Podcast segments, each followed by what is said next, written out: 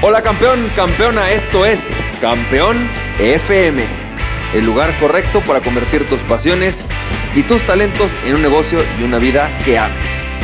Hola, ¿qué tal? ¿Cómo estás? Campeón, campeona, ¿cómo te va? Yo soy Francisco Campoy y bienvenido y bienvenida al episodio número 229 de Campeón FM. Y hoy, campeón, campeona, te quiero platicar de un tema que es la disciplina contra la inteligencia o la disciplina contra el talento. Fíjate que está súper bueno.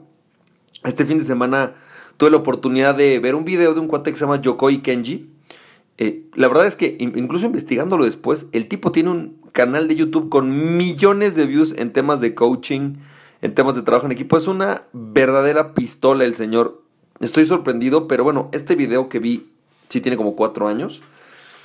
Y está súper bueno porque habla de la diferencia entre los japoneses y los colombianos. Y dice, fíjate, eh, que a la gente, en resumen, él cuenta la historia de que a él, siempre le decían que los japoneses son como una raza superior, ¿no?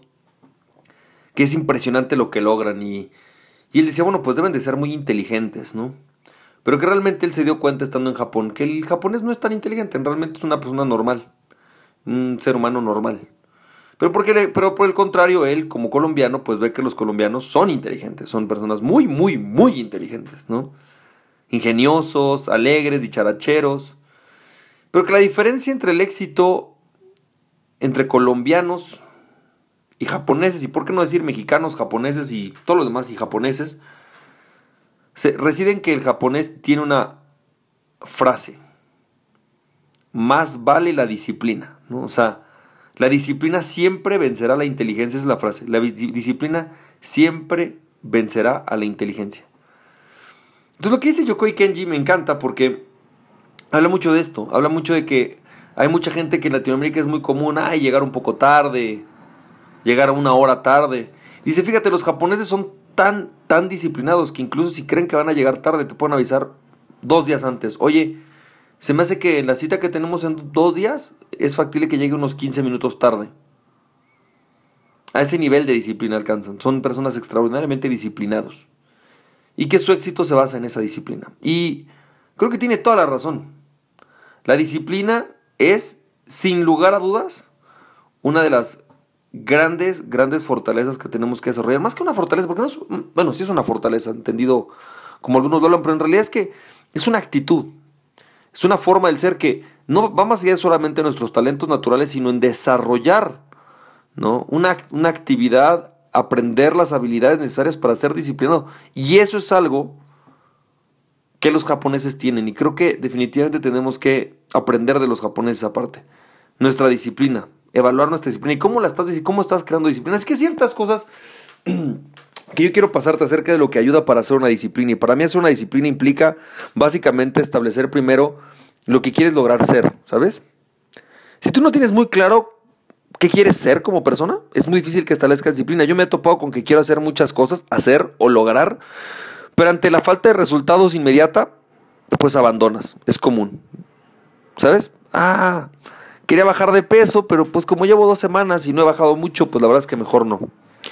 Sin embargo, cuando hablas de la persona quien quieres ser, no sé, un buen papá, un buen esposo, una persona ejemplar, posiblemente una persona feliz, una persona sana, no sé cómo te quieras sentir, cómo quieras ver, verte y vivirte en un tiempo. Entonces, cuando te pones en la persona que quieres ser, definitivamente la disciplina es mucho más sencilla. Porque implica que una vez que tú defines quién quieres ser en el futuro, tienes que dejar de ser la persona que eres hoy para ser la persona que quieres ser mañana. Y esto implica hacer, hacer muchos cambios de hábitos hacer reflexión sobre lo que estamos haciendo y cambiar definitivamente los patrones de conducta que tenemos todos los días. Y eso en el momento en el cual tú cambias tus patrones, que tú te das cuenta de quién quieres ser y dejas de ser leal a la persona que eres hoy, sino a la persona que quieres ser en el futuro, te es más fácil.